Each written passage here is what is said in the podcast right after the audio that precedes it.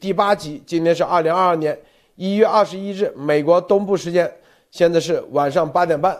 今天啊，这个习习神呢啊，习帝啊，即将称帝的啊，突然晋升七名上将啊。这七名上将，实际上咱们之前节目已经给大家买过彩蛋，记不记得？有一期节目我们就跟他说啊，这个习晚上接见了很多，都是军方的，这个排队排一个晚上，第二天凌晨几点接见？对，就是过这个名单，过完以后就晋升了啊。待会把这细节告诉大家。更重要，这剑指什么？这晋升这将将干啥？想干啥？很多人想知道啊。节目中。我们会引申很多内容出来啊，很多内容出来，跟大家分享啊。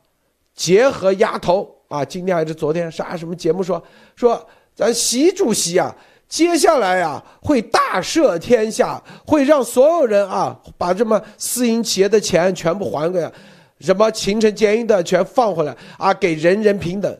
我告诉你，这就是丫头彻底暴露啊，其习的啊。海外的这个特务的本质啊，慢慢我们来深入给大家来分，给来给大家讲很多内幕啊。好，首先让这个呃托尼先生啊先分享一下，看看有没有别的什么消息啊。哦，先马蒂娜先分享啊，马蒂娜。嗯，好的，罗德先生好，托尼先生好，各位朋友大家好，我分享一下，就是周四的时候，前天嘛。嗯，那个联合国的联大的主席，他叫沙希德，他以决议的形式发表了一个呃奥林匹克休战的呼吁，就是在这个联合国大会这边发育的。然后他呃呃对对对对发出的呼吁，他还呼吁就是说呃现在请大家全世界各地所有的交战双方在这个奥林匹克休战的这种呼吁里面都是勇敢的、真正的、相互的停火，然后。呃，联合国的旗帜，他说了会在中国的呃这个中共的奥运场馆呃里面，还有那个奥运村里面飘扬。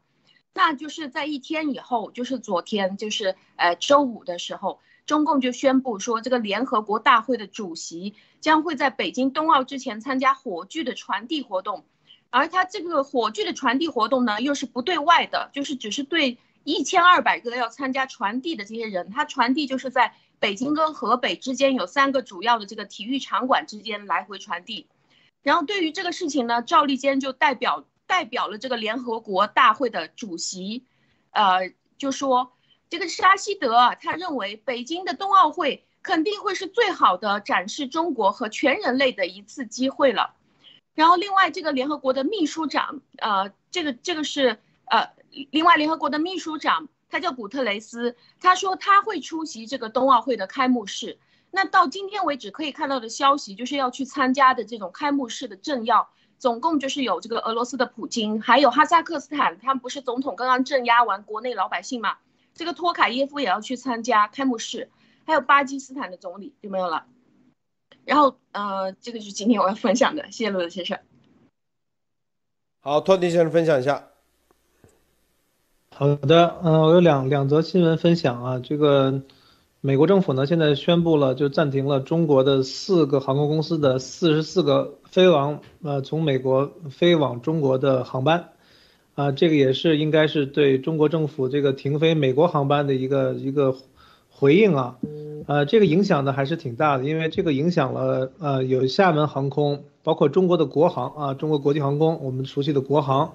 还有南方航空，这都是大航空公司啊，以及说东航，所以呢，这个也是就是表明了这个，我觉得这也是美国政府应该是，啊，最近这一年以来应该是比较少见的啊，非常强烈的一个，呃，这样的一个反应啊，这是第第一条新闻的分享。第二一个呢，我们看到就是说呢，在郑州呢，这个我们看到一条新闻是说，呃，中国的国务院哈公布了郑州七二零洪灾的这个这个数据，呃。虽然说它是更改了一个数据，就是说从死亡的一百七十多人呢，呃，修修复为了三百多人，这个数字看起来是，呃，好像是修复了非常多哈，但是呢，结合我们对以前的当时七二零当时那个惨象哈，应该还是有大量的数字还是被掩盖了，因为这个数字它是指的整个河南省的死亡的人数，所以我们看到那么大面积的受灾哈，应该这个整个的伤亡的情况还是比这个东西比这个情况要严重。但是在现在这个节骨眼上，突然呢，呃，对当时的这个郑州市市委书记啊，当所谓的这个这个习近平这个这边的这个徐立毅啊，也进行了一些处分。所以我们还是要关注后续的这些状况啊。好的，路德。啊，这个节目之前啊，首先这个，因为我们做节目之前聊过啊，呃，关于这个人口啊这个事情，呃，托尼先生啊，好像有很多感触，先可以分享一下，我们再待会儿再来谈这个一口气晋升七上将啊，因为这都是关联在一起的啊，这个托尼先生。哦，是的，这个早上的节目呢，这个我看了一下哈，因为讲了很多点，但是确实是。呃，看到一些朋友也对这个人口啊，是实际的，现在中中国的大陆的人口呢是八个亿。我听到这个数的时候，我我几乎没有缓过神儿来啊，因为呃，我自己对经济还是非常的感兴趣，并且其实大家如果知道的话，你所有的这个经济，包括你的科技，啊，包括你的这各种的国家的这个什么 GDP 啊发展啊，对吧？它都会有一些人均统计的这样的数字，所以。从各种来看呢，这个人口这个事情哈，就是具化到每一个人，它是实际上是你一个经济创造价值的一个最小的单位，对吧？你是人均嘛，对吧？所以在这种情况下呢，当你的人口出现了这么大的一个修正或者巨大的崩塌，大家知道，如果是我们用十四亿来算的话，少了六亿，大概这个人口下降是接近一半了哈，百分之四十多了。那这个情况会导致哪些问题呢？举个例子哈，举个大家都能够比较熟熟的例子。大家知道，呃，大家基本上都上网，对吧？大家知道这个，呃，腾讯，对吧？说自己的微信的数量，对吧？啊，包括什么什么这个抖音啊、头条啊，说自己的用户数量，我记得他们都报的应该都有超过八个亿的啊。这个往小里说，这些公司财务上、数据上有没有造假，这就是天大的一个事情了，因为。这个就就被戳得很破，因为很多人都是说它有一个叫用户渗透率，也就是说，当你的人口有十四亿的时候，你的用户比如说有了八个亿、十个亿，那说明你的渗透率渗透了六十，那你这个公司的成长空间还有呃百分之三四十，对吧？说明你还能成长，这样在你用户数上它其实是有一个保障的这个人口。第二个例子呢，就那也就是说，对于我们现在知道现在。呃，中共最近这几周对房地产市场进行了松绑，对吧？这个这个鼓励银行放贷，鼓励银行贷款。大家知道，这个对于基基础建设来说，或者对于中长期的这这种投资来讲，呃，特别是房地产市场，中长期一定就只看人口数量，因为这个决定了经济上最基本的供需关系。也就是说，你一定有需求，也就是说，你一定有人口，你有越来越多的人口，你才能保证未来有这么多需求去买房子，对吧？啊，那我们其实，在之前就已经看到大大面积的文章，大家都在担心说，你这房价这么高，掏空了六个钱包，对吧？这是中国特有的一个现象。那但是看起来呢，好像这个都是两口子，对吧？你要双方要养四个老人，这种情况其实比比皆是。所以，如果现在的人口出现了这么大的崩塌的话，这个基本上是是没有办法翻盘的一个情况。因为大家知道，这个养人，你至至少得是二十多年，你才能养养一代人出来，对吧？你到十八岁也只不过刚刚成年，你还要继续的上大学，或者你还要继续进行呃别的教育，你基本上到二十多岁出头才能刚刚出来挣钱，对吧？那你想，也就是说，现在你任何任何的努力。想去靠一代人把这个人继继继续把人口提高的话，其实是基本上这个过程已经不可逆了。所以我现在觉得就是说，中共这么着急去啊去去要提倡这个人口要如何这个提升，包括各种大公司都对这个，呃，我就突然觉得很奇怪哈，很多的大公司说要关怀员工啊，不要内卷了，让让大家给生育险。女员工要是要这个生孩子的话，也不要也不要扣工资，就各种政策都很奇怪的突然出来了。所以今天这个路德说了这个人口的八个亿的事情，我是非常非常震惊的，并且我也把这个信息跟一些我的一些这种投资上的好朋友讲了哈，大多人是是绝对不相信的，因为这个东西会颠覆几乎所有人的投资的一个基本的一个概念。阿路德，啊，这个啊，很多人肯定不相信啊，但是有网友又找到俄罗斯媒体在二零一八年的时候，俄罗斯啊一个人口学的专家在皮卡布网站啊就已经在二零一八年啊一个叫做。引述了俄罗斯专家维克多·米哈瓦的评论中，对中国的粮食产量和进口数据的研究，得出结论啊，说中国的人口不可能是官方对外宣传的将近十五亿人。他说最多啊也不应该超过八亿，不超。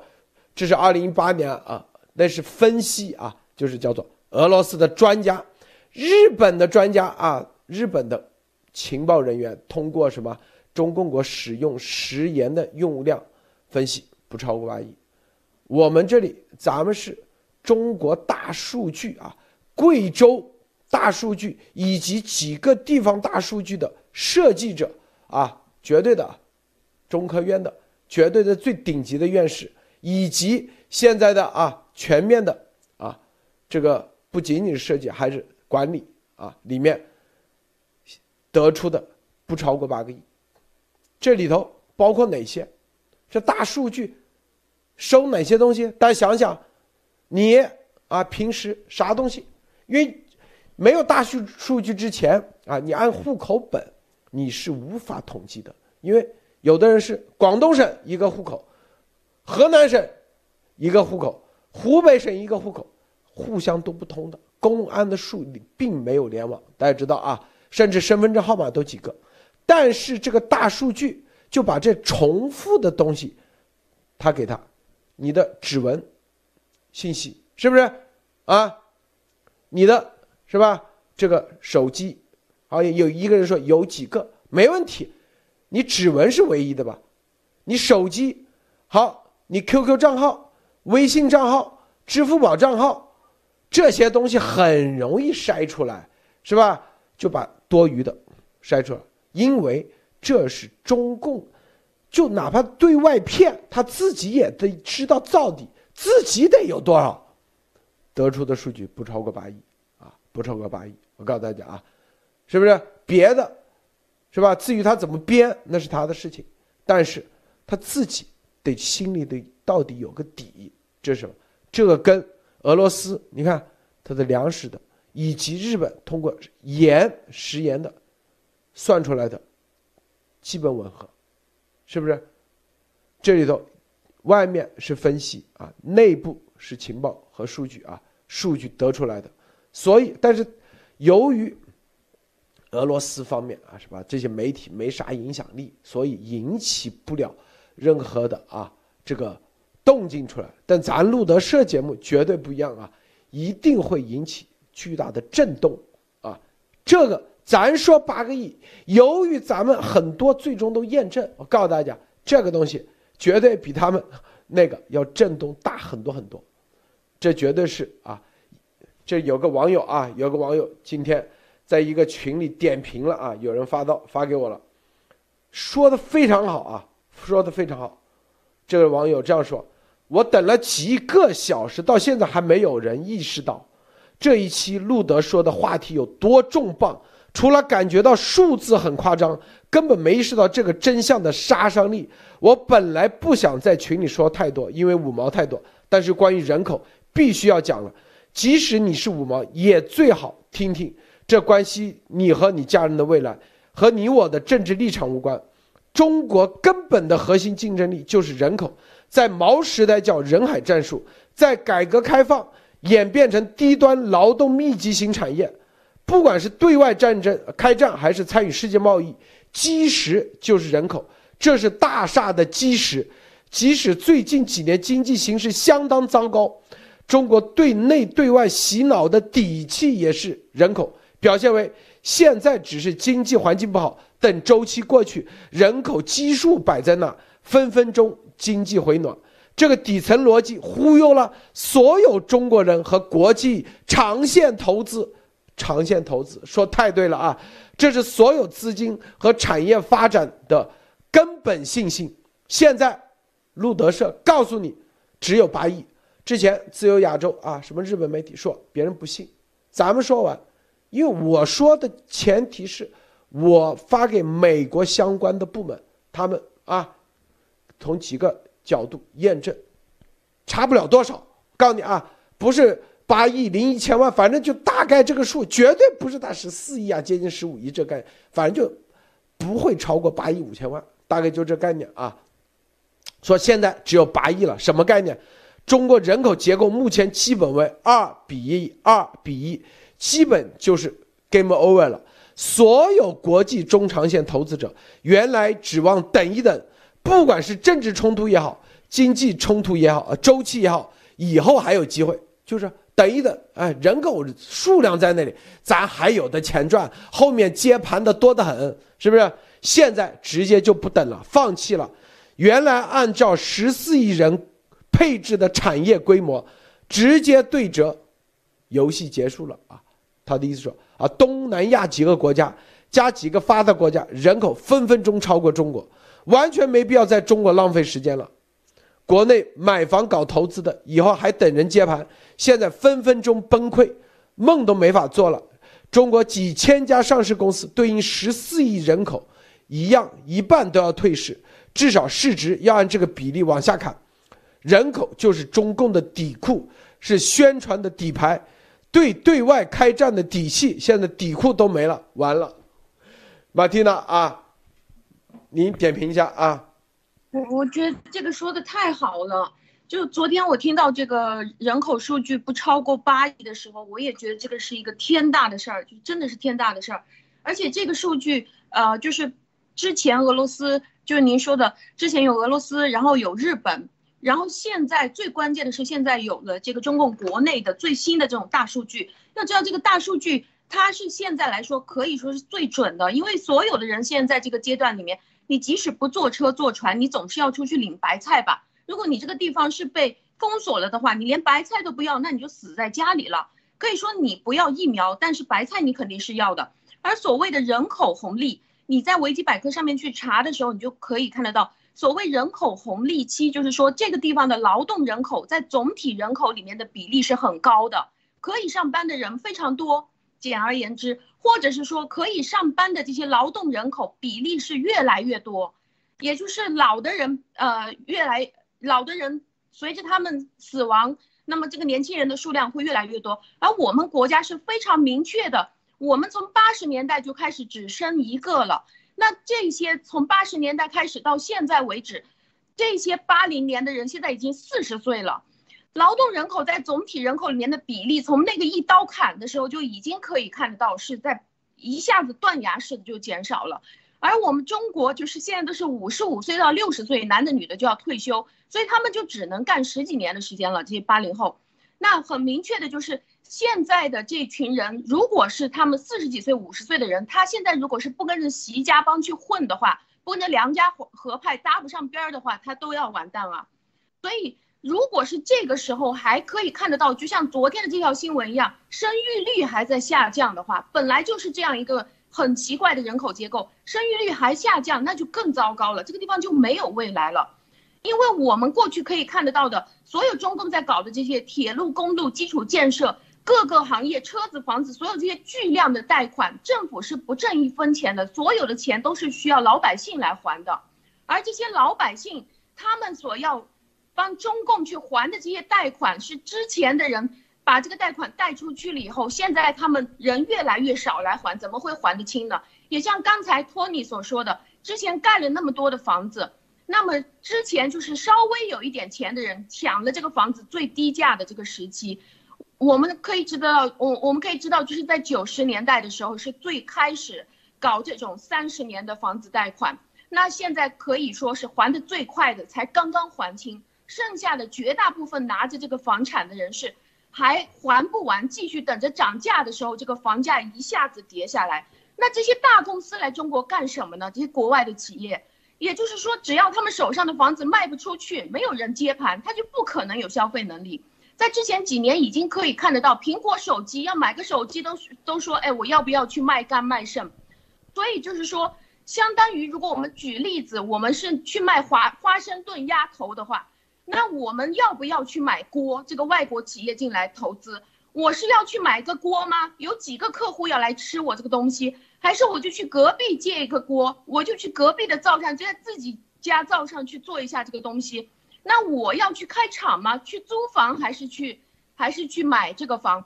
所以，如果是现在的这些外国的投资者，他们意识到。他们现在砸的这个最多的这个成本，很可能就是净亏，或者是亏的最多的。未来根本就不会有客户，也没有人有钱来买的话，他就真的是战略上最大的一个错误。谢罗先生，好，这个人口红人口这块啊，今早我们说了，今天补充一下。接下来我们看啊，这个习今天啊突然晋升了七名上将，这七名上将呢是啊这个北部战区。政治政委刘青松，中部战区司令员吴亚楠，中部战区政委徐德清，陆军政委秦树同，海军政委袁华志，火箭军司令员李玉超，武警部队政委张宏斌。啊，这在二零二一年他两次晋升啊，在七月五号的时候晋升一次，当时是南部战区啊司令员叫做王秀斌。西部战区，啊，你看司令员徐启林，陆军司令员刘振立啊，咱们提过的啊，战略支援部队司令员具干生，当时是四名。二零二一年九月六号，当时又晋升了西部战区司令员啊，你看之前在七月五号刚晋升徐启林，徐启林嘞啊，就估计又退休了啊，又换了，换成江汪海江啊。那个人坐的屁股还没坐两两个月啊，就直接啊换换人了，看没有？中部战区司令员林向阳，啊，现在被吴亚楠换了，看没有？这屁股又这九月份到这一月份才几个月吗？三个月，这屁股刚刚坐软啊，就换成吴亚楠了。海军司令员，啊，这个董军还坐着啊。空军司令员丁长秋。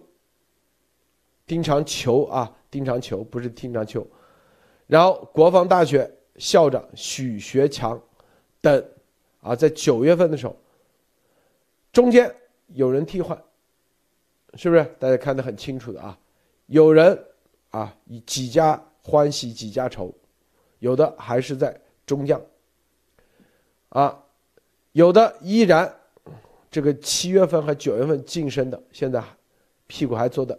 挺稳的，但是有的已经中间就已经换掉了，而这一次一次性七名啊，七名，这些人士的话啊，我们一个给大家看啊，这个李玉超，河南人啊，河南叫什么？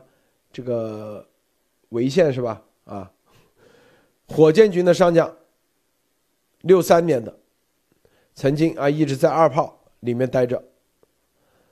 好，这是李玉超，大概过一下，待会慢慢一个一个说啊。徐德清，四川从州人，六三年的，啊，一四年少将，一九年中将，二二年上将，啊，速度很快啊，还挺稳，是吧？看到没有？好，这个吴亚楠，是吧？这个，然后六二年的吴亚楠。刚刚晋升为上将，之前二零二零年是中将。这个刘青，刘青松，六三年的，海军上将军衔。好，这是大概啊，大概说一下，具体的回头我们再不断的啊，深入的来谈谈。这些呢，就是我们之前啊，记不记得有一次做节目？说啊，在这个接见接见那个林郑月娥的时候，说啊，接见了一批啊军方的，就这帮人啊，就这帮人，一个个跟那个像在外面就跟以前的太监一样啊，在银台外面啊等了好久，提前啊提前核酸检测多少次，进了中南海。又啊，是一小时两次啊，然后再到银台外面啊，营台那里又等，等很长一段时间，是吧？排队，啊，几个小时，几个小时。这我说这啥意思？就大家就是说给墙内的那些人听的。别看一个个晋升个上将，说白了，哎，就是跟狗一样在外面等，等了半天啊，老老实实啊，在外面啊，规规矩矩，没有任何抱怨，然后进去，这个还是满脸的啊，谄媚啊，基本上就这次就升了啊，就又是上将了啊，之前是中将。那一那一次去，绝对肯定不止这七个人，有十几个人去啊，有的人就没没到上将，依然原地踏步，甚至有的被换了。这就是告诉大家，你只要在这个体系里，你像啊，像啥，像太监一样，是吧？怎么按你，怎么揉你，你进去还依然满脸笑容，哎，你就可以去上讲，习就享受。这个过程，但这些人有任何的啊调兵的权利吗？没有，啊，因为习现在军方他就是直接啊，直接就是之前说啊，叫做啊亲自指挥、亲自亲自部署，他直接指挥十一师，他是这样去干的。这所谓的这些都是一帮啊太监而已。就跟那个刘振利一样，是吧？都是啊，习身边，故意给别人看的。但是呢，就是一帮啊，太监表演的好的人，就是一个这角色而已。为啥这样说？你看啊，这个七二零二一年七月五号刚晋升的这个西西部战区司令员徐启林，是吧？到了九月份就下去了，这不是把你上将当个游戏吗？当个棋子一样，是不是？一分钟啊，俩月换，好玩，那是不是好玩吗？对，在美国有这种玩法吗？美国，你的什么中将、上将，大家去看啊，几星几星，你得战场上，你得立功。不是说，并且这个功勋也不是你，啊，在外面排队等几个小时，然后虐待你，然后憋着尿让你都没地方上厕所，是吧？然后最后进去以后还要陪着笑脸。所有的都是一个考评体系，你去看是不是？你没就是像瑟林上校。啊，这个鸭头的鸭毛组织说什么啊？上校很容易，你去看看美国二战多少战斗英雄，啊，最高级的勋章，他如果某些条件不具备，他就到不了上校，很多都是中校退役。你去看那个叫啥施瓦辛格的电影《第一滴血》，谁把施瓦辛格？他就是绿色贝雷帽啊，给他安排任务上校。这所有的美军是啊，是战场上，啊立了功勋，才可以，一定是不说哎，不仅仅是有苦劳，还要有功劳。但中共国，你看这几个人，有哪个有任何的功勋，有任何的值得拿得出手的？如果他拿得出手，他也不至于七月五号提的上将啊，立马九月六号就换人了。没有这么儿戏的吧，在军队里头，所以现在就第一，咱们这一轮第一告诉大家，其啊两三个月搞一次，这其实就是把军队的人当做啥？当一个玩笑。说白了啊，这就是啊？想提谁就提谁，想换谁就换谁。这个所谓的这个将啊，这个在他手上只是一个名头而已。没有任何的这些人实权，实权都在习手上。我先说到这啊，托尼先生点评一下。对，我觉得这个频繁的呃更换这个司令员啊，这个其实是很大很大的事情，因为之之前的这种这种军区之间的轮换哈，一般至少是两年四年，可能换一换啊，这个也是从，而且也不是被替换，一般是这种对调，对吧？你从这个军区司令员换到另外一个军区司令员，这样子来换。呃，所以呢，刚才路德说这个关于这个他们这种频繁晋升，我的看法呢，就是说，他其实呢就是通过这种方式，先要选选一些他啊自己能够信得过的人，因为大家肯定经历过这种的公司或者是老板哈，就是有些人他是自己越是没能力，越是没本事，当然习肯定在这个狠的上面哈，可能我们这些人也是自叹不如。但是这在真才实学上，在专业性上啊，在其他方面，习大家知道，其实就是一个刚愎自用啊，基本上就是不学无术的这么一个傻子啊，所以他一定要选一些，就是说他自己觉得他能控制的，怎么羞辱，怎么这个，呃，开玩笑、嘲笑，对吧？戏弄，都都还是陪着笑啊，这个对着习还是非常尊重啊，还是这个笑呵呵的这样的一些人，这样。他才能获得一丝一丝的安全感，我我觉得这个是习，其实为什么说，包括路德之前爆出来，就是说为什么让这些，呃即将晋升的这种大员啊，呃还要在在外边排着队啊，在那儿等等着皇帝去面见，然后呢，甚至说没有地方上卫生间，还得笑呵呵的等着，就是让你受苦，就是要告诉你，咱们这个位置的尊卑有有天壤之别，对吧？虽然说你马上要被提成上将了，或者说我有可能会提你，但是前提是什么？前提就是说你你最多是我的一只狗，或者说你一定要知道咱们俩的地位是我你你的所有一切都是我给的，我想随时剥夺都是可以的。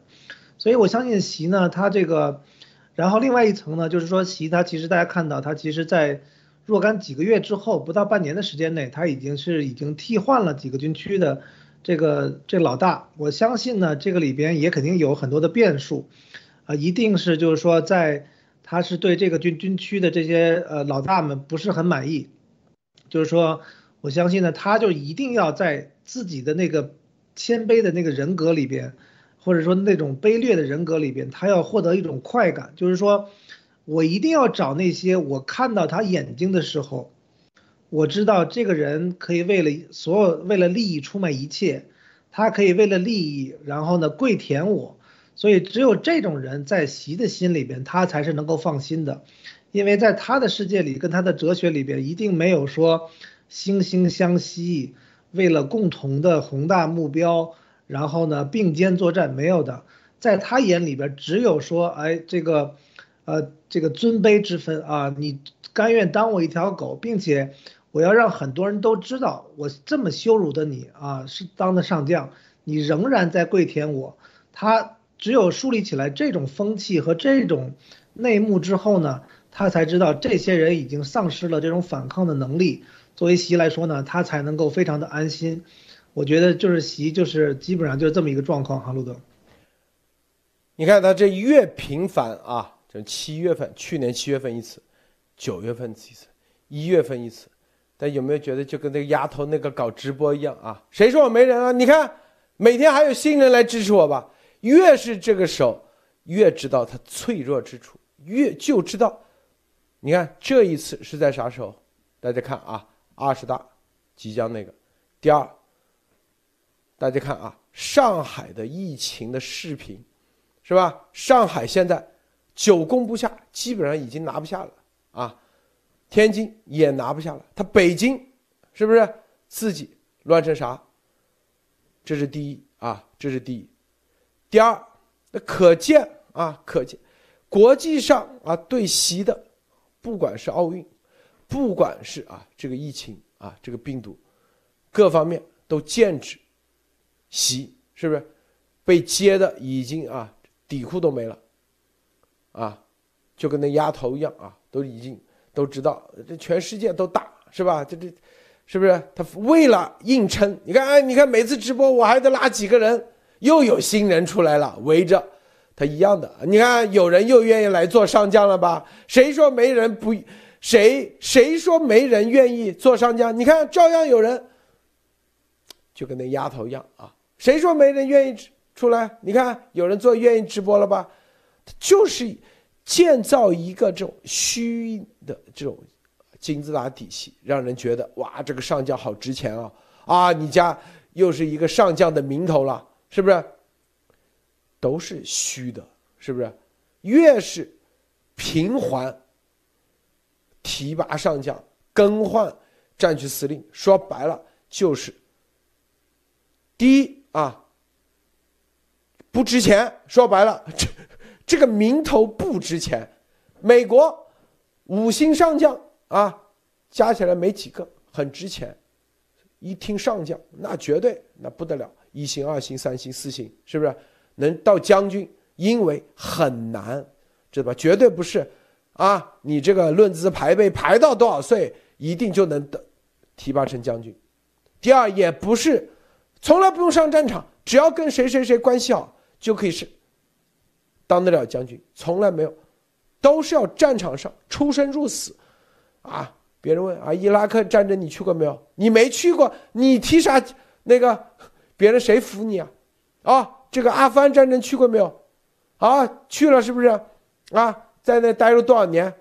啊，有没有亲自上过？这个瑟林上校就跟我们说了，他说啊，阿富汗亲自几次执行特种部任务，很多保密。像那克莱尔虽然说保密，也说啊，跟我们虽然也直接说，当时前苏联哪个哪个最牛逼的间谍啊，但是名字保密，绝对保密。啊，这些都是你的过往的这些东西。你看现在这些什么上将啊，你去查查他们的简历，有一个有任何功绩吗？美国当时大家去看啊，美国一战之前最高是啥？我记得好像是最高是少校吧？啊，少校，为啥？哎，我说很奇怪，美国这么大，为什么最高军衔只有少校？因为他没军功，你整个国家没军功，所以你只能少校。啊，一战搞完，哎，有军功了，好像当时后来有个军衔就是到少将了啊。二战刚开始都没有上将的，因为没打过这么牛的战争。为什么英国是元帅？大家想过没有？当时很多人说，为什么美国？我当时就很多人问美国为什么只有五星上将？英国蒙哥马利元帅，因为英国是几百年啊，他是这样这个军工体系建起来的。美国当时啊，跟英国在历史上战争打起来比起来没他牛，所以后来为了啊这个。几次牛的战争以后啊，来个五星上将啊，跟蒙哥拉元帅齐名，拼齐。那中共国这上将说白了，一点钱都不值。你去看看，有上过战场吗？啊，说难听点，我是不是啊？组织过任何的，无论是啊这个火箭军还是什么什么这个政委那个什么，有去参加过这二十年。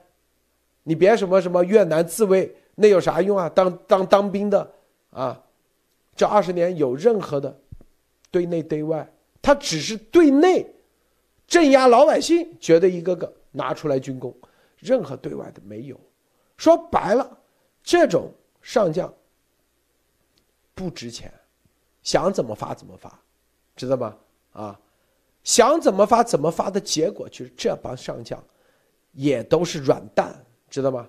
美国的上将，美国的将军，他是战场出来的。说白了，就是论，就是大家站在一起。总统说啊，指挥上将去那时候，上将马上可以给他回击，说哎，为什么啊？我在阿富汗战场怎么怎么，就把这个东西一说，哦，大家啊，对你说的对，就专业水平，就跟我们这个是不是啊？这个。就做一些专业的事情啊，这个是在大五星酒店做个大厨的，你这天天指挥他，你有资格指挥吗？你没资格指挥。别人是不是五星酒店五百人的大厂子、一千人厂子都搞过，你这里在家炒两个菜，你就天天要指挥他。虽然啊，也给你一个什么什么什么啊，全球什么顶级大厨有用吗？没人服。所以这些上将之所以两三个月搞一次，第一不值钱，第二说白了，习也是故意让这些上将不值钱，显示出因为这两三个月大家经历过啥？啥都没经历，是不是？也没啥军功，也没啥啊，突然怎么就提成上将了？上将不值钱。第二，习也告诉你上将，你就不值钱。我想提你提你，我想灭你就灭你。下面的也知道不值钱，底下也中将之下也知道不提不值钱，就跟当年啊国民党的那个叫什么军衔体制一样，不值钱，就是没有真才实，就不会有真正的指挥体系。就在指挥体系上，他的这个将军是不会有任何的话语权，任何事情讲话语权，在战场更加讲，啊，你这提拔的一点用都没有。我先说到这啊，马蒂娜你怎么看？是的，非常认同。我觉得就是看这个西部战区，他不到一年就换了四次司令了，这个就是我觉得习已经把这种权力的游戏玩的炉火纯青了，美美剧都不用看了。他是用权力为诱饵，是拿来逗你玩的。这个习老板他就是这个网络游戏里面的老板了，他是整个幕后的老板。你就是任何的人在这个游戏里面，就是你有可能是怪兽，也有可能是玩家。然后他说你是几级，你就是几级。他安排什么怪兽在什么时间点来面对你，这个怪兽就来了。所以呢，这个其实就像是他正在跟着。就让你把你丢在这个荒野逃生的游戏里面，让你去玩，他在外面慢慢的看着你。刚才路德先生所说到，就是美军的战场上面是在战场上面立功了才能上得来，但是在习王朝那么怂的一个习包子，就是他其实内心是很怂的。他在习王朝里面是肯定不敢去提拔这种有战功的人，或者是真正有实力的人的。所以他的筛选标准是看你这个人奴性够不够，所以他就需要你带着尿不湿去那边慢慢的看，就是说你能够等多少个时辰这个皇上，你等的久行，那你就上去试一试吧。那也就是说，他现在觉得自己的这个权力在在整个中国已经是大到最大的程度了。所以上次也提到过，就是说如果你在那边等的话，他至少给你发个纪念碑，然后你。越是规规矩矩的，他其实就测试出来你这个人的奴性就越强。他现在正在做的这个事情就是，他换司令就是像换衣服一样随便换。为什么？因为你太想当司令了，这个是你的梦想。我觉得他正在做的这个游戏就是好像是那个蠢驴鼻子前面挂着一个胡萝卜，他就是让你看到，但你就吃不到，他就吊你胃口。哪怕是这个胡萝卜已经挂成萝卜干了，你还是吃不到。然后他觉得这个最大的权利永远是在他手上攥着的，而且是每个人最想要的。那从另外一个角度去看，因为习近平最近这几天都在不断的提到，他这个最厉害的一点是现在提出了自我革命。那我们从另外一个角度去看，有可能我们知道他提人上去是肯定没用的，但是。在这个过程当中，他会，他，我觉得他更重大的一个可能性是用提拔的这个幌子去灭对手，就是你被提上来了，你其实就变成了这个手术刀的刀了，他就把这个矛盾注意力就转到你头上了。谁把我踢下来的？很多人都没有没有当到时间，他就已经下来了，还没有到这个退休年龄就下来了，那是谁搞我？就是这个人，因为他去那边跪舔。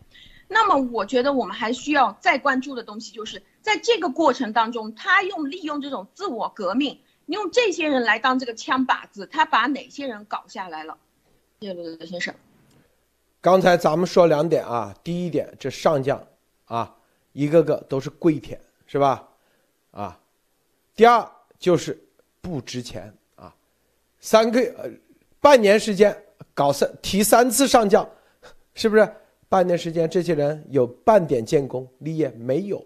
就算你中共的体系有对外没有，咱们说第三点，是不是这些上将凭什么提这个，不提那个？是不是这里头就背后啊？说白了就是关系线，谁找对了是吧？找对了啥？就是梁家河帮，哎，这次就那个了啊，几条线，第一条线。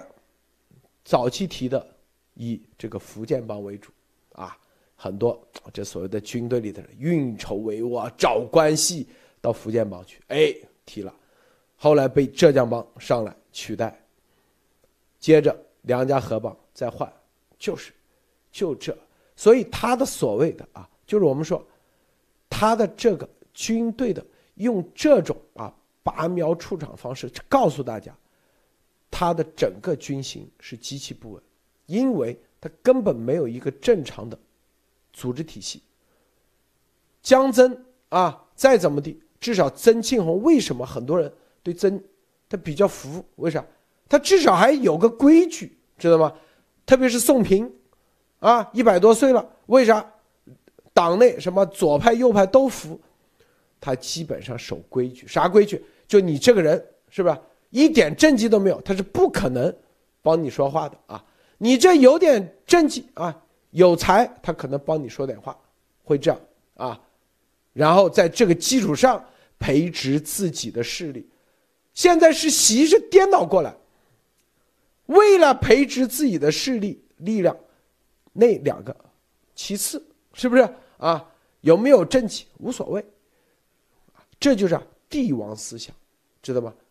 这就是习啊，他的这种打破啊，他自认为水平高，我打破常规是吧？啊，不论资排辈，但你不论资排辈，你能做到啊？他觉得啊，真正这个唯才是用，你能做得到吗？你做不到，为啥？因言论没有自由，你说白了，舆论没有监督，你能做到吗？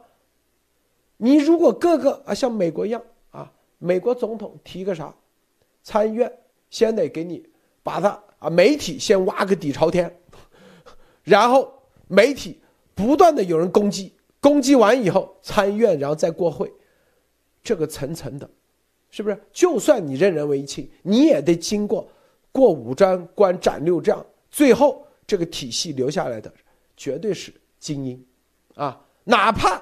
有表演能力非常强的，那也是少之甚少。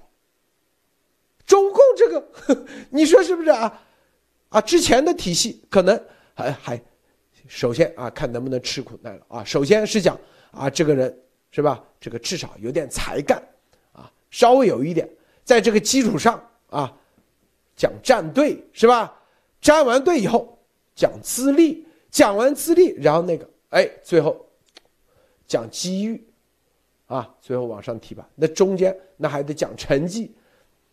习现在是啥？直接都不讲了，是吧？只要是啊，梁家河帮的上，你去看看这这这所有的啊，都是很滑稽的。我告诉你啊，这个整个的过往的经历，绝对在军军内没人服的，绝对的。我跟你说，回头一打听，哎，这徐德清怎么个？怎么地就跑到我头上去了啊？就提着上将去了。一打听，哦，前两天啊找到谁谁谁谁谁，哦，原来如此，是吧？那谁服？所以，习自认为啊，以为打破常规啊，不论资排辈，好像啊，实际上，在某种就是你这个记住任何。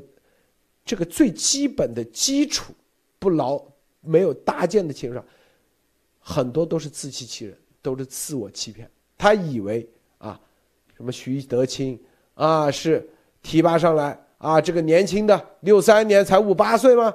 是不是这种人啊？这我们要给的年轻人多点机会。实际上底下的选择题，下面的一帮太监已经给他做好了，他只能从这里头歪瓜裂枣里头选。明白不？是这概念，这逻辑。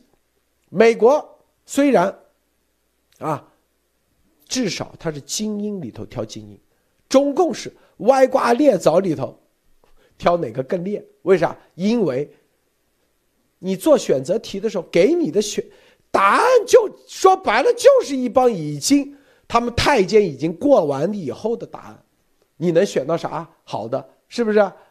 这就是。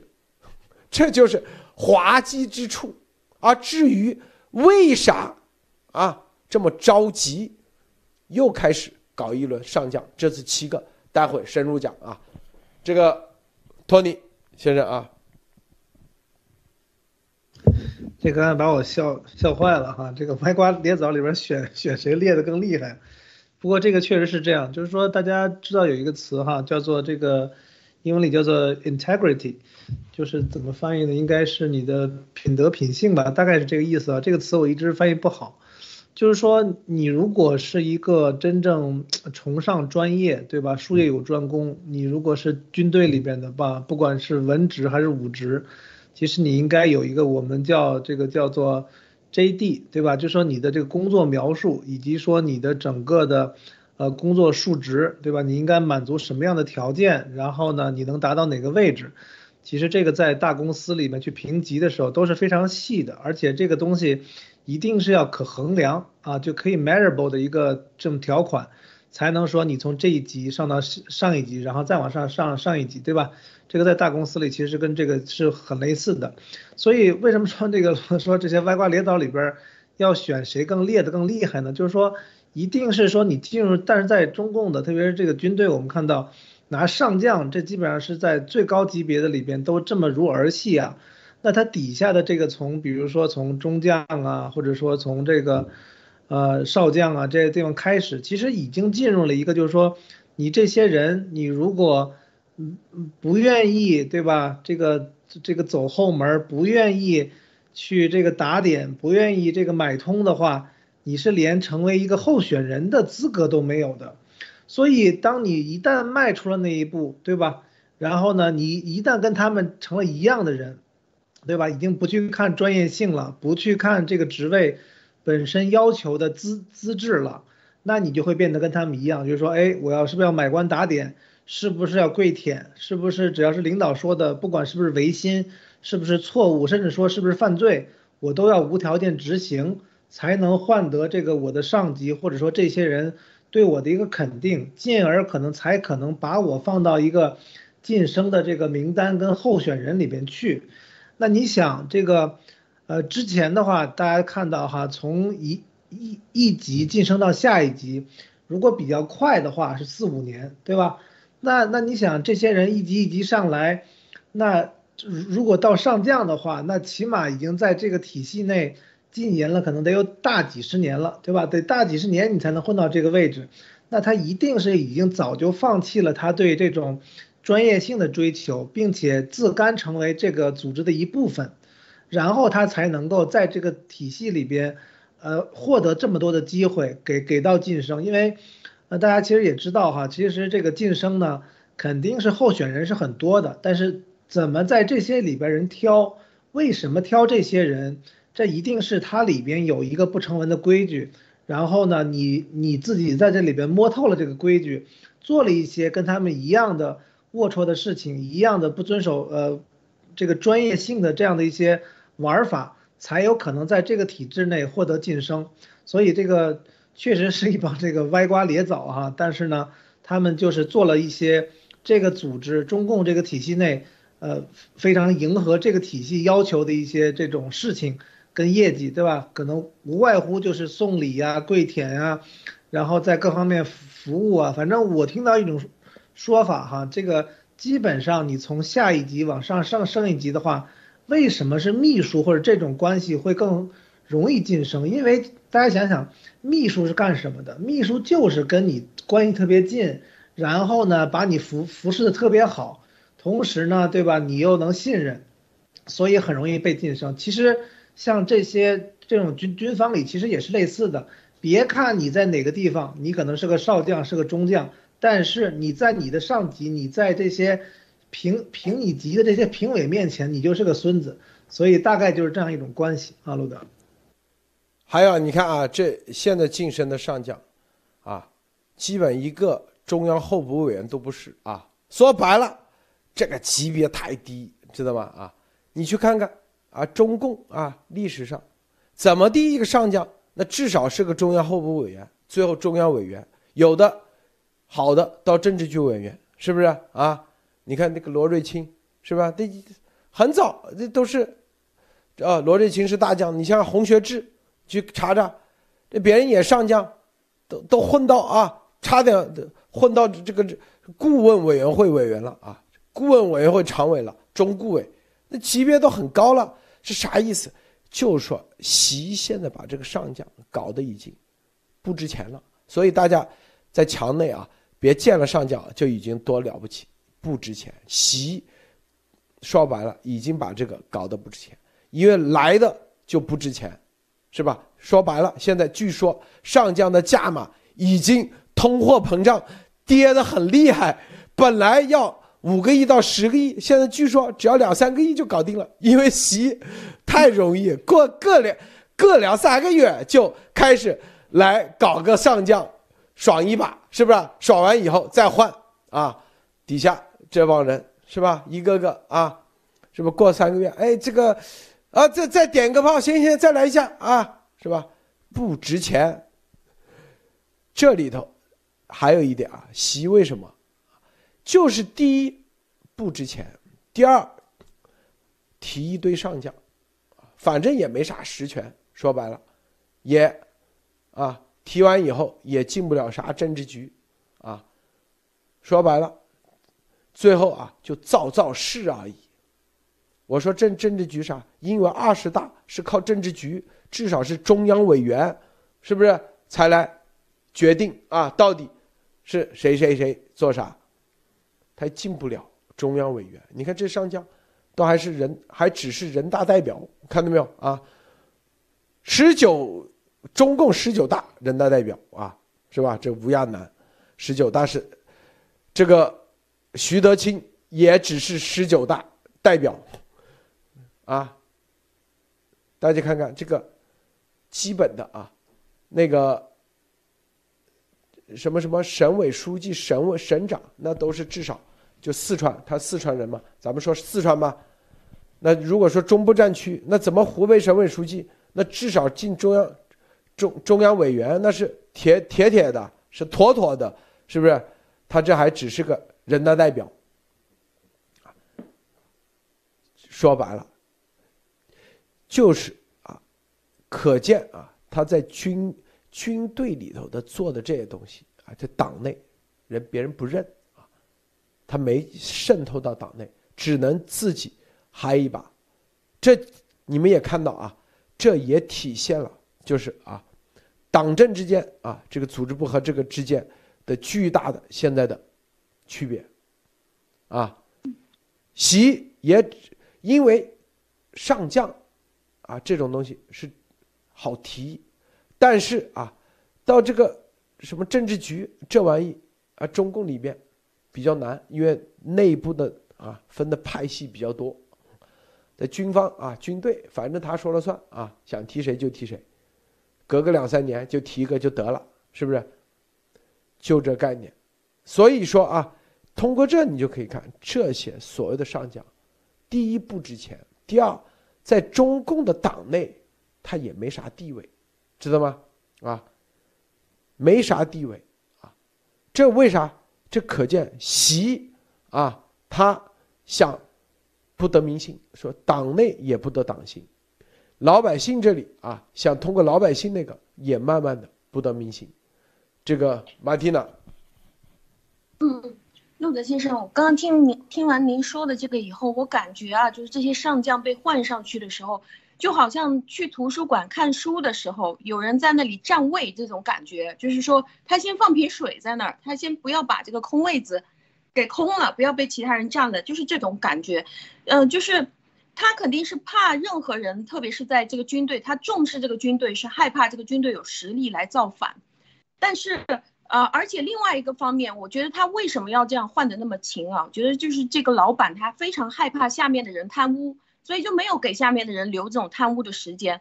他给的这种什么两三个月的这种时间啊，说白了，别人还没有搬家过去呢，东西都还没有搬完，全家人还没有移过去，就说哎，对不起，你现在已经已经已经换人了。哎呦，那怎么会怎么回事儿？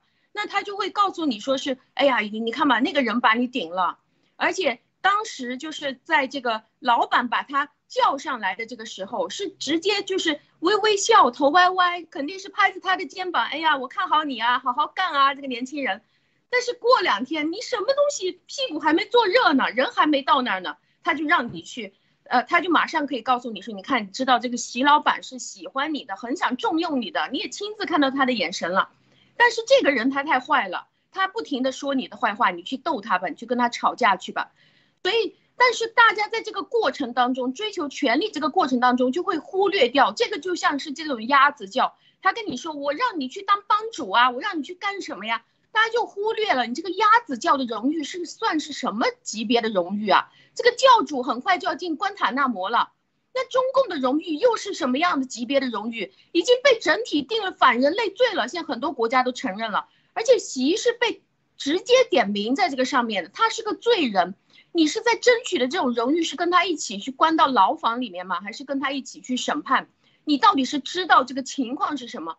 但是另外一个角度，我在看。习他是不是在正在用这种这种游戏的办法，正在尝试在接下来的二十大的时候，他能不能把各级政府的这些管理人，也用这种军队的玩法，就是用占位子随便丢几个人上去，让这个地方看起来不是空的这种方式去玩？您觉得他在二十大的时候会不会用这种办法可以玩的玩得了？啊，就是他提这上将啊，频繁的提上将，就收买人心啊。想用的啊，这种啊，说白了就是开空头支票啊，因为是上将已经不值钱啊，这个不值钱啊。第二，然后啊，某一个特定渠道上来的，不但收买不了人心，反而让军心涣散，是不是？本来军队体系是军工，军工啊，就是你再怎么啊。你再怎么靠关系，那也得有军功。你看，这基本上啊，这个有一个叫什么七十一集团军啊，四十七集团军啊，兰州军区四十七。啊，这个甚至是啊，这个这个叫李玉什么啊啊，这个叫刘青，我看看啊，吴亚楠，啊，这个徐德清，四十七，还有什么七十几集团军的，这都。这都基本上属于啥？属于没有任何啊，不属于王牌军，也不属于啊甲种师。这在在军队、这党内不服的啊。我我们说的这话不是替他们党内说话，而是告诉大家，他在党内的事实会产生的连锁反应，是不是？不服的结果啊，表面上啊，他收买了军心啊。买了一些人啊，让他体位上将，实际上产生了更强大的啊逆反，是不是？这并且对他没任何帮助啊，就这种做法啊，因为你这些啊两年提一次，你看这个一三年少将，两两千二零二零年中将，二零二二年上将，这提拔速度还真快，是吧？这种。提拔速度的屁股都没坐稳啊！说白了，你的这个整个的体系都没建立，你最终啊上去起到啥作用？对习来说起不到任何帮助，是吧？做事不牢靠，说白了，这就是啥？这就是他身边的啊这方面的这这组织体系的智囊有巨大问题啊！这就是他必败啊！我们说习。必败啊！当然了，习败，体系就败，这个逻辑是成立的啊！啊，为啥？这里头，因为告诉大家，习就是中共这个体制的最后啊，最后一个环节，最就跟那个戈尔巴乔夫一样啊，戈尔巴乔夫也是一样，自己乱来嘛，乱搞，是吧？又想学西方，但是呢，又学不到，然后又想自己掌权。那为啥有些啊很成功？你像这个蒋经国啊，比较成功嘛，至少让台湾真正走上了民主。那最终啊，国民党还活下来了，现在至少还活着啊，不像这个苏共彻底结束了。这跟每一个人的做事风格有很大的关系，这些风格决定了他身边聚什么样的人。聚什么样的人决定了他选材啊，他这个体系。习我们基本上看清楚了，第一，是吧？就是这种陕北的啊那种啊这个自大狂是吧？土农民啊，这个土包子，说白了啊，也没啥见识，但是呢，就跟那个丫头一样，要装的自己很绅士，是吧？很贵族啊，这个吃个啥东西都得要刀叉，然后装的很那个一样，实际上屁都不懂啊，要装的读过一千本书，这个也读过，那个也读过，他骨子里，他其实就是帝王思想，否则习中心的灵他不可能这样去建。有必要吗？是不是没必要？啊，这就是骨子里的东西带给他，他必须得搞个这玩意。由于这，他身边的聚的人，那就是，是吧？任法荣这种，什么贺国、贺玉强这种，是吧？就是，第一，说的他，啊，心花怒放，啊，你，但是他自己一定会认为。他自己有判断力，就跟丫头一样，他一样，他觉得自己很高明。为啥？因为他能做到主席，他能在党内如此残酷的竞争，他能够韬光养晦啊！现在有所作为，很多人被他搞下去了，什么薄熙来呀，什么一堆人啊，弄下去了。他觉得他，历史证明他现在很牛逼，未来也将一直牛逼下去，所以他觉得他自己的判断，绝对的。牛逼，知道吧？就这意思。所以呢，他身边去的人就是一帮，他自认为说的对的人，就是合他意的人，他才去。好，这个同样的啊，不合他意的，他绝对的啊，一定啊，直接翻脸。这陕西人，陕西人精着就这性格嘛，是不是？大家看看啊。然后，当然了。那样的话，你习是典型的，是不是啊？大家可以看得清楚，啊，敢干，所谓的敢干，就是啊，不合他意的，直接灭啊，直接灭，一点颜面都不留，啊，灭灭的很狠，是吧？啊，就像那个徐才厚呀，养了打，打了养，这不就这概念吗？还有很多啊，是不是？包括什么一些这种啊，党内的有些，好。合他意的，他就想怎么干怎么干，想怎么提就怎么提，就这这就这些上将啊，就这概念，但这些有真才实学吗？没有，有军功吗？没有，能服众吗？服不了。但是习觉得啊，他为啥要这样？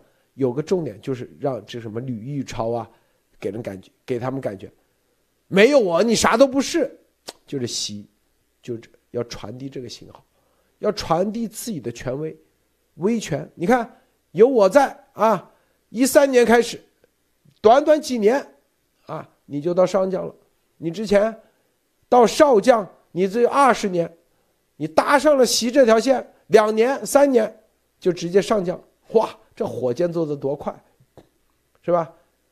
这样这种体系传递的信号更加。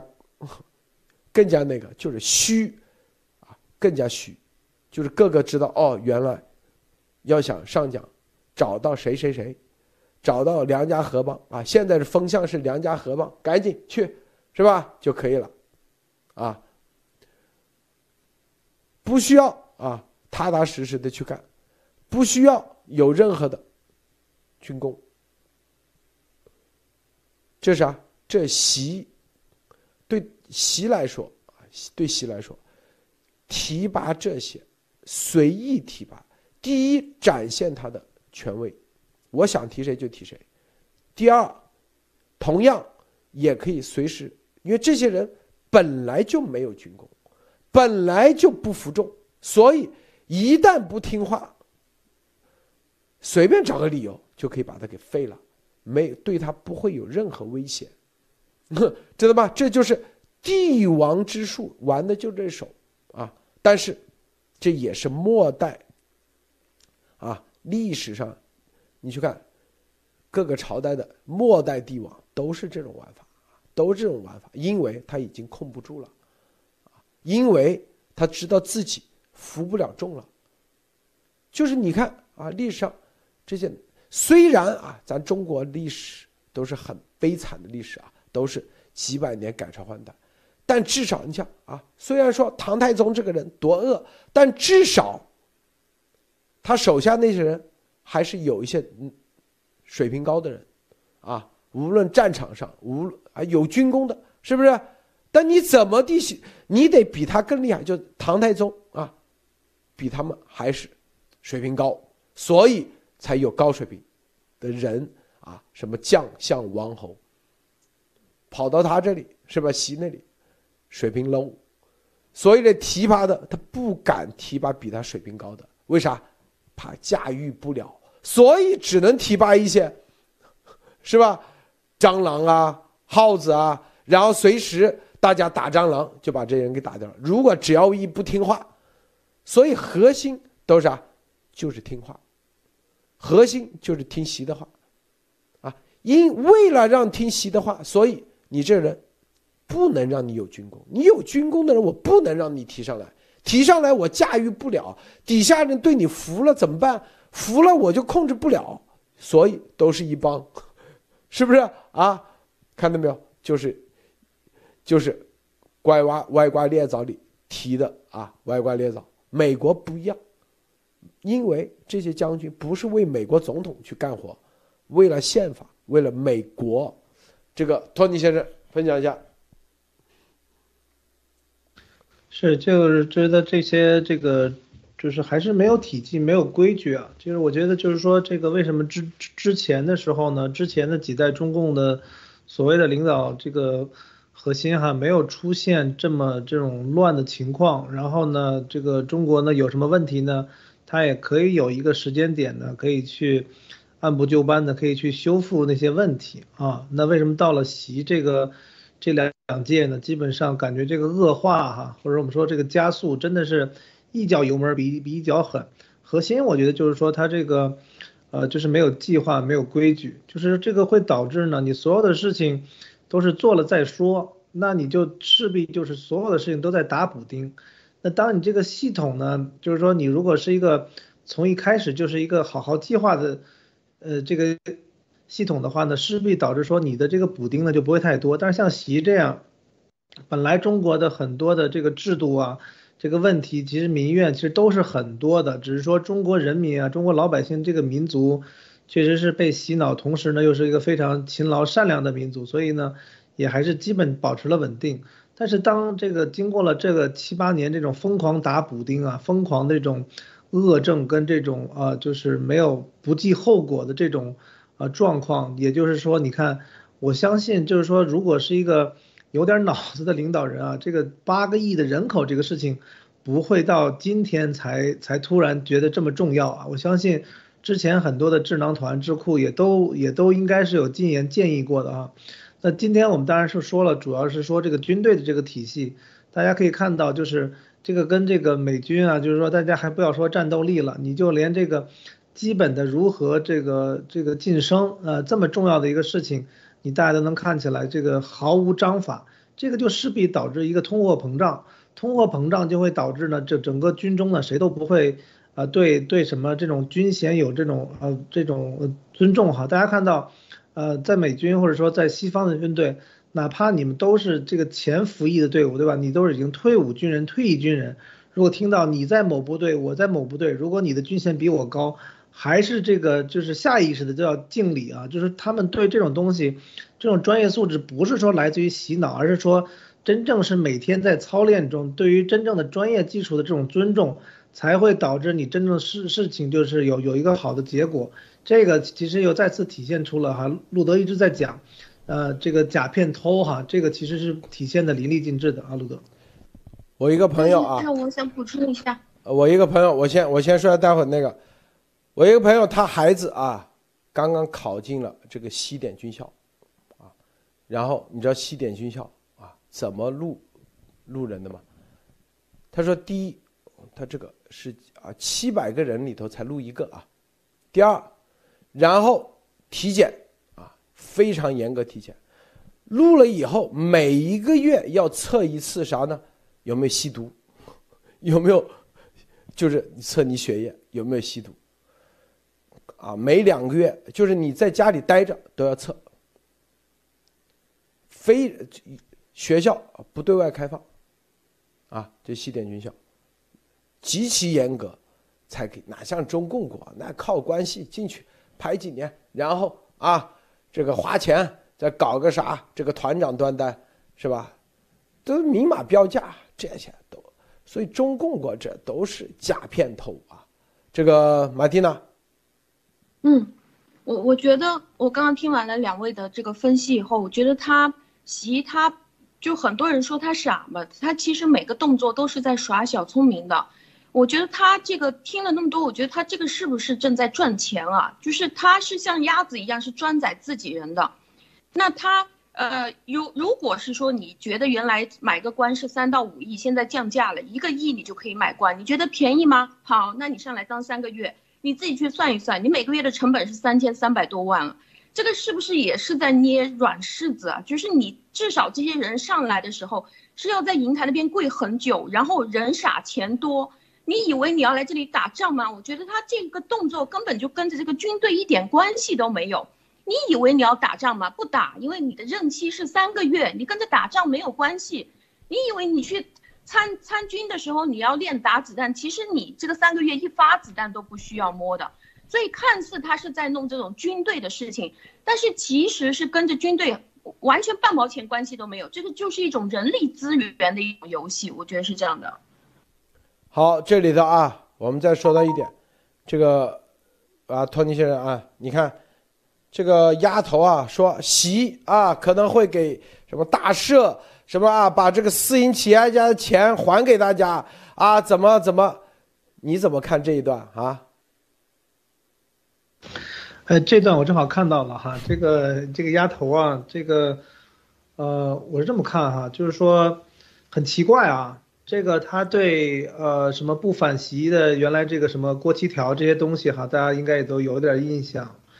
呃，但是你看现在就是说又在这个媒体上，在他自己的自媒体上去宣扬这个要习要这个转向是吧？转向民主共和了，感觉一下啊，这个我是我是觉得我是一点都不信哈，这个是我的态度啊。但是他为什么要这么说呢？我觉得呢，就是说应该是习其实感受到了外部的压力是很大的哈，就是说习现在整个的。内忧外困，这是百分之百，我觉得是个人都能看得清楚。那那需要这个这个这个华盛顿鸭哈，呃华盛顿华盛顿鸭哈，他这个需要他来站出来讲哈，我相信呢也是大外圈的一部分，就是说去传递一些信息，然后希望呢这个海外对吧，西方民主美国下手不要太狠，再给我一次机会，我还是愿意重新做人的，我是个好人，基本上就是说。这是华盛顿鸭哈替这个习主席最后的一个呐喊啊，我的基本看法啊，路德。马蒂娜怎么看呢？哦，我我很想，就刚才在节目之前，我就在问 Tony 关于这篇里面他具体写的东西是什么，Tony 能不能把那个内容讲一讲啊？呃，不是，是那个是那个丫头她自己在那个直播里边，她其实讲了关于习习近平，她说这个。跟盖特还暂时没关系，他是说这个，说习近平会把这个秦城监狱的人都放了，对企业家也会大赦，把企业家的钱都会还给企业家，说的是这一段啊，马蒂娜，嗯，哦，呃，暂时没有看法，谢子先生。这个你看啊，这这段话就这彻底验证了我们在七幺幺啊之后连续好多次这个的丫头就是。习啊派出来的特务是不是？大家看明白没有？这是第一。第二是吧？这丫头什么八宝山啊，革命公墓，这个是有原因的啊，所以他没吹牛啊，这一点啊。当然了，他一习把看他那就是说白了跟跟看个是吧？这个这个叫啥啊？是真的，呃，屎壳郎一样。你不能骂狗啊！对，不能骂狗都不如。屎壳郎可以，屎壳郎可以。对，就屎壳郎一样，就这概念啊。但他觉得啊，习很那个。第三点，这就是我们为什么从去年十一月份开始接习，因为我们知道丫头下一步就是要用这习这一段去忽悠美国人，因为习。现在已经即将走到，啊，山穷水尽了，又要来个夷吾路，又要来个柳暗花明，丫头又在给习建功立业，知道吗？为啥？说啊，在就是这段话的意思就是再给习几年，是吧？习一定会怎么怎么地，嗯，习呢在这里，第一吓唬，啊，全世界，我们一直告诉美国，习就是一个软蛋，第一，第二就是一个空城计，啥都没有，啊，党内对他也没有，反习联盟多强大，是吧？啊。只要持续施压，不要给他任何喘气就必死无疑。很快，并且，啊，他已经山穷水尽了。这个时候，说白了，就相当于当时这个东北啊，这个陈明仁啊，打这个林彪，打到打到哪里？哈尔滨，快差点要全歼的时候，突然间，是吧？给了个喘息之机，啊，说美国。啊，这个通过苏联运作美国，美国给当时蒋介石下令，啊，立马暂停，别打了，就是喘息之气，丫头又在做这事，就这点事而已，他能成功吗？不可能，是不是？啊，这段话意思就是啊，等这个，等这个啥，这个猎狗或者。饿狼把人都吃饱了，然后啊，再把自己炖了给你吃，你觉得可能吗？这就是我们说啊，习为什么从十一月份深入的剖析习以及齐心以及习家这几十年经历的，我从他的说白了，他身边的人啊，保健医生。是吧？十年前的保健的，二十年前的这个楚阳的照片、视频，还包括他的内卫，每一个人吸吸收的吸收的信息，告诉大家，习是什么样的，他的成长环境以及是所有的到现在，他他不可能知道吗？啊，在这个体系下，但是就是有那么啊。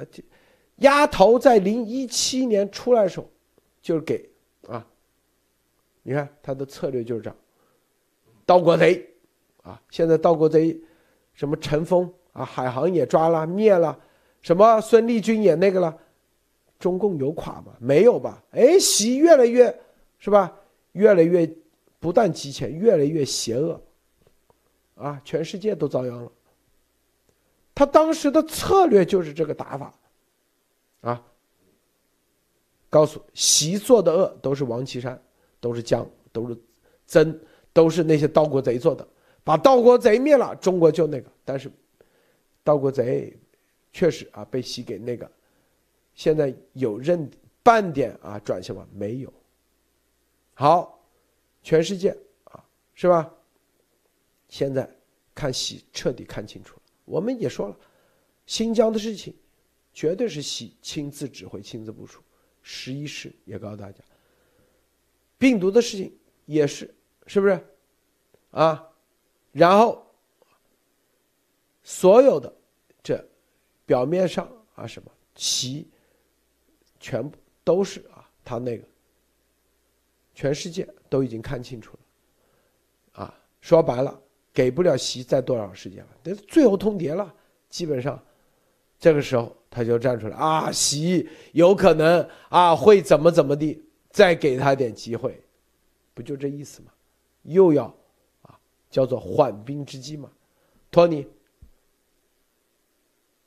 你觉得是这个？这个确实是哈，就是看到这这一段的时候，我我是笑了，你知道吧？我是说他这个怎么又这个又在这来回说哈，但是路德这一点破呢，确实是这样子，因为。呃，大家如果还记得的话，其实，在十一月，我们应该十三号开始做这些会员节目啊，去剖析企业这些的时候，那个时候我还是很天真的哈，我也问了一些路德，其实，在节目里哈，我们都是非常公开的这种做一些互动，因为有有些我也不太理解，呃，但是随着这两个月呢，两三个月呢，其实这个整个的脉络就很清晰了，并且大家，我看到有人评论说，哎呀，这个有些事情啊，你们可以讲的这个简短一些、快速一些。但是实际上呢，我觉得即使作为嘉宾啊，这个经常跟路德、跟跟马蒂娜、跟大家一起有一些这种沟通啊，但是实际上对整个的呃政治上面，其实很多东西还是看不清楚的，并且我相信呢，这个每个人呢看第一次听到一些信息的时候，自己也也要建立自己的逻辑去去去思考、去验证。那这些都是需要花很大的这种就是周期的。那我们其实如果说讲习可能是从昨天开始讲，对吧？然后呢，丫头呢，哎，今天再再讲个这个，其实确实会让大家陷入到这种呃迷迷惑中，对吧？因为同时出现了两个声音，你觉得听起来也差不多，所以说这是为什么？就是说，呃，现在能看出来，就是说，当你把这个事事情的这种构建哈，这种叙事啊，通过。非常重要的一些方式方法，以及耐心的花时间的讲出来，然后一步步可验证。我觉得真的也非常在这里再次作为个人哈，也感谢这个反西大联盟和雷哈，这个雷言路这这几个月的这种呃，我觉得推进和这几个月的这个对于习的个性上的剖析，这个马蒂娜应该非常非常的专业啊，可以稍后也多帮我们讲一讲。呃，确实让我看到了，就是说整个的。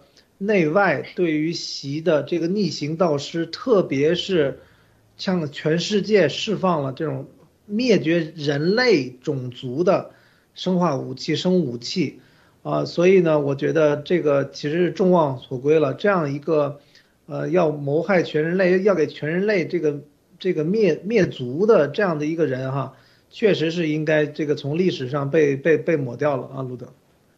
马蒂娜啊，最后分享一下。嗯我好，我补充两句。我觉得就刚刚听完了丫头跟着席的这个思路啊，就我觉得他们两个的思路是整个在那个独裁里面，他们是非常坚定的认为整个世界就是一个金字塔的结构，就是这个塔尖儿的人是谁？就是这个是官面上的这些领导，呃，就现任的，比如说谭德赛啊，还有联合国秘书长啊，还有福奇啊，这个就是塔尖的领导，他们认为应该是这样的。然后这个习的动作看似。的确是可以像丫头说的那样，你们相信他，他是在灭共，这个的确看起来是有点像在灭共啊。但是他这个灭共是为了他自己去当皇帝而灭共，而不是为了其他的原因。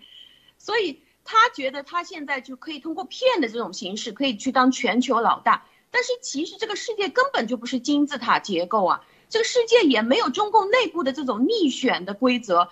所以，如果是你在中共内部，你可以装作无公害，然后你血统很纯正，你人傻，那我们就要你来当老大。但这个世界不存在老大的这种位置，的确是没有世界老大这种国王这种位置。所以，当你去跟人家放毒，你去人家后院放火啊，你就把人家搞搞出来的问题，其实现在可以看到是别人来找你追责，别人来给你定罪，然后一帮人现在要过来打你，这个是真正你可以看得到的结果。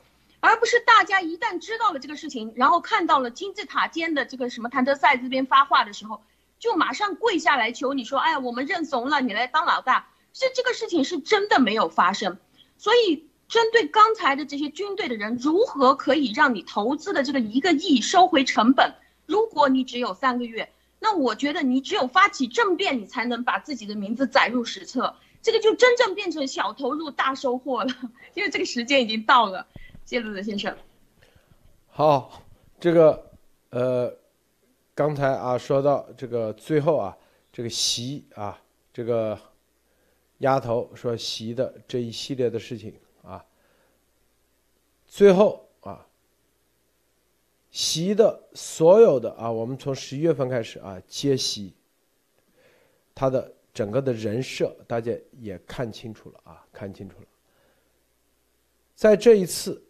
上海、天津啊，习围攻不下啊，并且 病毒反攻到北京，可以说习彻底啊，这个自己丧失了这个信心，可以说是告诉大家啊，是不是？